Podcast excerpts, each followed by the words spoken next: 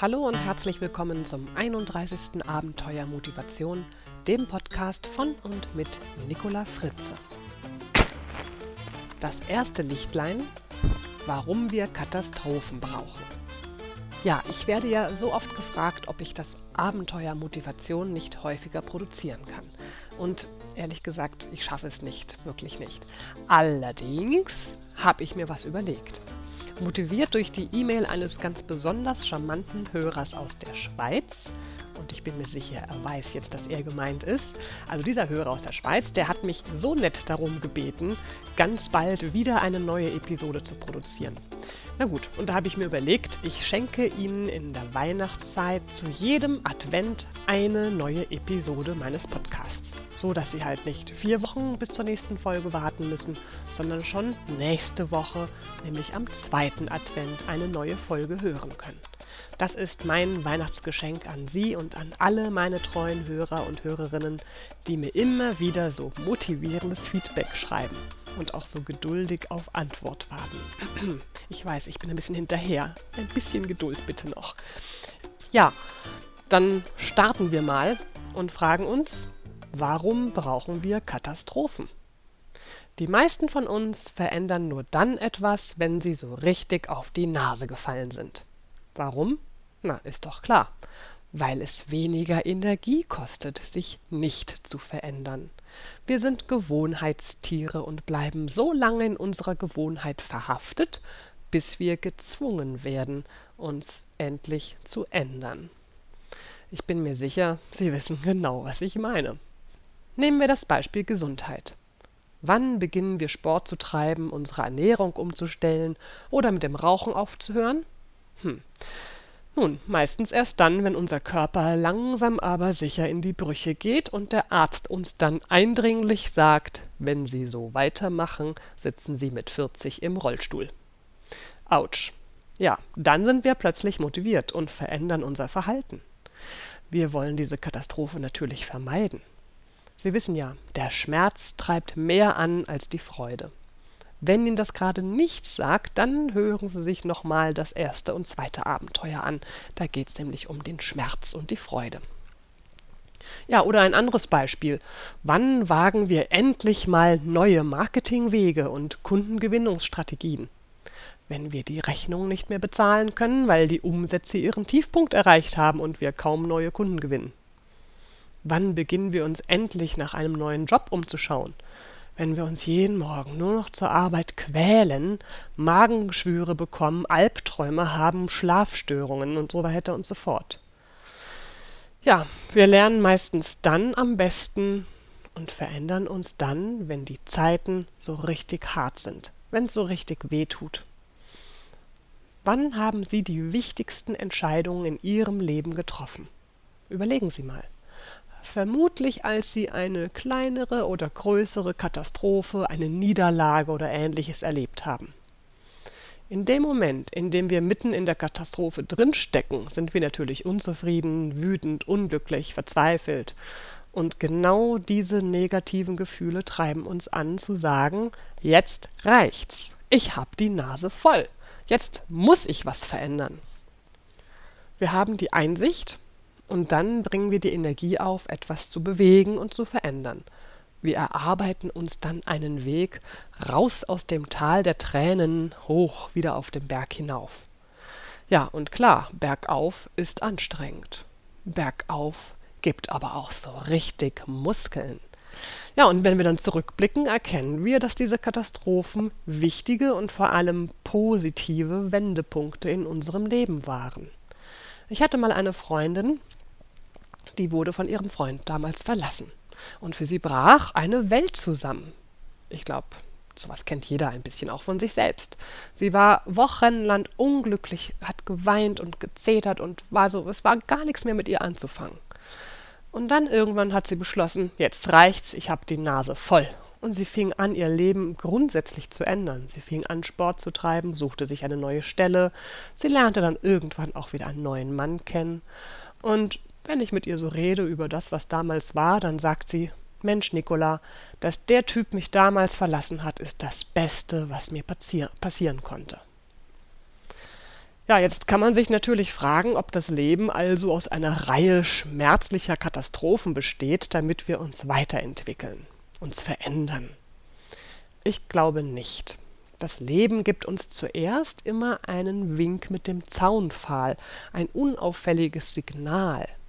Und wenn wir dieses Signal allerdings ignorieren, winkt das Leben mit einem ganzen Bretterzaun und dann ist das Geschrei meistens groß. Veränderung bzw. Entwicklung ist also dann schmerzhaft, wenn wir die kleinen Winke mit dem Zaunpfahl ignorieren und uns gegen sie sträuben. Wir sie einfach nicht sehen wollen.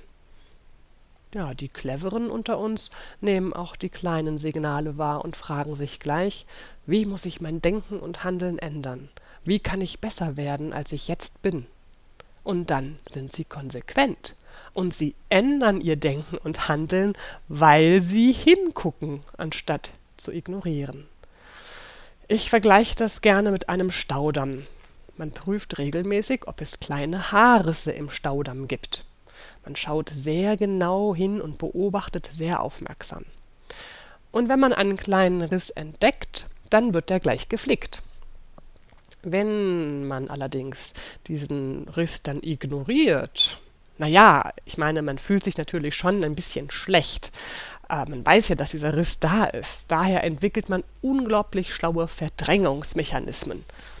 Aber es wäre ja nur eine Zeitfrage und dann ist der Riss irgendwann groß genug und der Staudamm droht einzureißen, einzubrechen. Die Reparatur wäre dann allerdings schon viel aufwendiger und vielleicht ist ja auch schon alles zu spät. Was für jeden Einzelnen gilt, gilt auch für eine ganze Gesellschaft übrigens.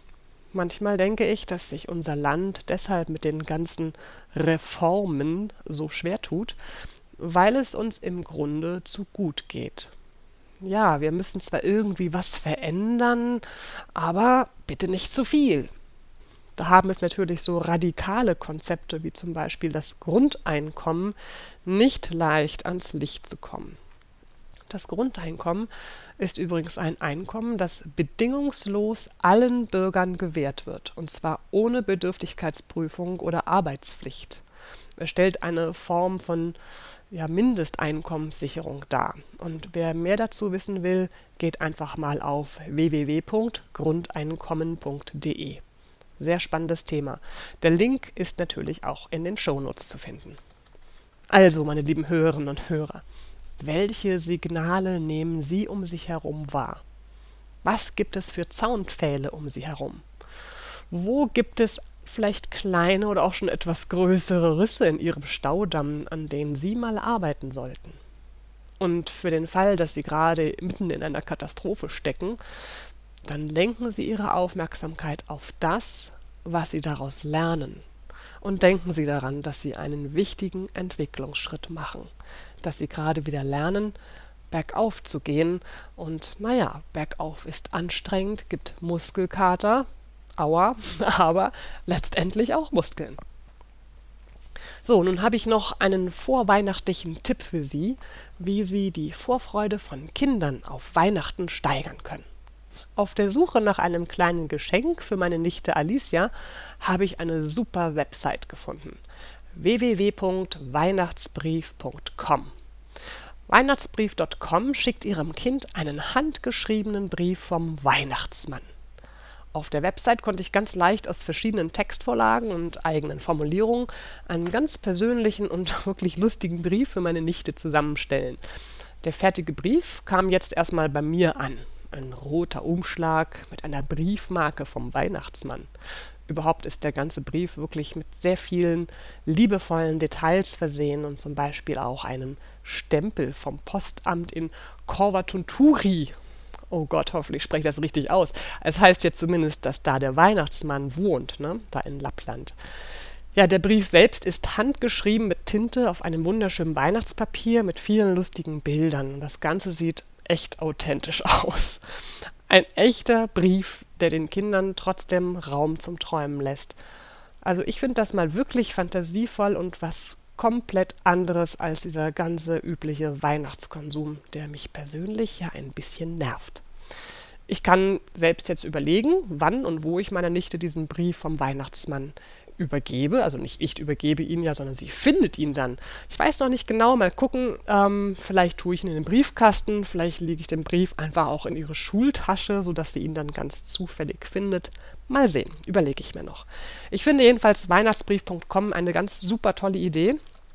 Denn nicht nur Alicia freut sich, sondern mit jedem Brief spendet Weihnachtsbrief.com bis zu 3 Euro an das Deutsche Kinderzentrum. Also, wer noch überlegt, wie er Kindern eine besondere Freude machen und den Weihnachtsmann noch glaubwürdiger machen kann, der geht am besten gleich mal auf www.weihnachtsbrief.com. Den Link finden Sie natürlich in den Show Notes. So, meine lieben Hörerinnen und Hörer, das war das erste Lichtlein. Genießen Sie noch den Kerzenschein und ein leckeres Heißgetränk vielleicht auch schon ein kleines Plätzchen, ein Vanillekipferl oder ähnliches oder Zimtsterne. Mm, ich liebe ja Zimtsterne. Sie hören mich wieder in einer Woche, wenn das zweite Lichtlein brennt. Eine zauberhafte Adventszeit wünscht Ihnen Ihre Nicola Fritze.